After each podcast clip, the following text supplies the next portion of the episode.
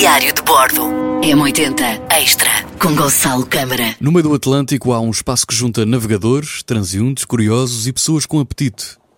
Perto do Porto da Horta, na Ilha do Faial, encontra-se um dos cafés mais conhecidos dos Açores, o Peter Café Sport. Mais do que um café, é um lugar de histórias contadas e histórias por contar. No início do século XX, o espaço que até então se dedicava ao comércio de artesanato passou também a vender bebidas, permitindo ao proprietário estar mais perto de todo o movimento que o Porto gerava como o único local de entrada e saída de pessoas e bens da ilha.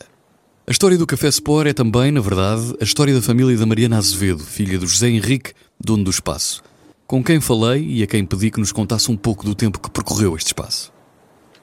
A escolha do nome prendeu-se com a paixão de Henrique Azevedo, bisavô da Mariana, pelo desporto, tendo sido praticante de futebol, ténis e polo aquático. Estes desportos foram muito influenciados pelas companhias internacionais que se estabeleceram na cidade da Horta durante o período da Primeira Guerra Mundial.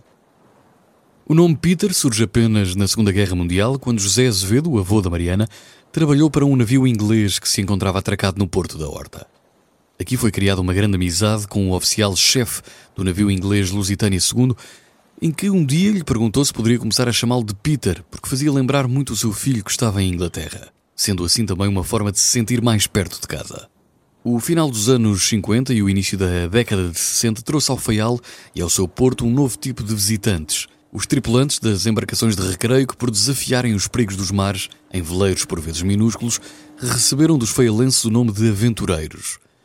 Com o início da tradição da paragem na horta de quem atravessa o Atlântico em navios de recreio, surgiram também novos desafios e burocracias, exatamente como aconteceu em março de 2020.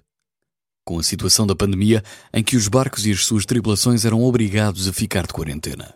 Quem entra no Peter repara imediatamente em todos os adereços forrados que forram, aliás, aquelas paredes de madeira, souvenirs de marinheiros que por lá passaram. Diz a Mariana que há uma série de superstições associadas à tradição da navegação na horta a mais importante é, sem dúvida, o desenho na marina. A lenda afirma que, se não deixarem a sua marca na mais colorida marina do mundo, a viagem não irá correr bem. Muitos foram os navegadores que escreveram sobre o Peter nas Bíblias náuticas e que tornaram este espaço famoso. Jacques Cousteau, Bernard Moitissier, Joshua Slocum, H.W. Tillman, entre muitos outros. Há muitos marinheiros e turistas que, depois de visitarem os Açores, se apaixonam de tal forma pelas ilhas que se mudam de vez Há inclusive muitas comunidades de estrangeiros à volta da ilha. Dos casos mais caricatos que a Mariana conhece é o caso de um iatista alemão que encalhou o barco numa encosta da ilha. Por absoluto acidente, ficou com o barco destruído e enquanto aguardava para o arranjar, acabou por se apaixonar pelo Faial, onde vive há dois anos e meio. O melhor da esplanada é o privilégio de ver esse pequeno milagre que é o nascer do sol atrás da montanha do pico. Mesmo que não seja madrugador, a vista mantém-se com a montanha firme ao alcance do olhar. Uma presença imponente como quem protege quem contempla, saboreando. Na altura da pandemia, em março, entre março e junho de 2020, o Peter recebeu um telefonema de um navio escola que estava no Porto. Não pôde entrar em terra e não pôde comprar comida para os 30 adolescentes que lá aprendiam a viver no mar. A solução foi simples: ajudar exatamente da mesma forma que já ajudaram há cerca de 70 anos foi criado um movimento que aqui os franceses chamaram de La Résistance, um serviço gratuito de entrega de comida, água, gasóleo, medicamentos, tudo aquilo que precisassem.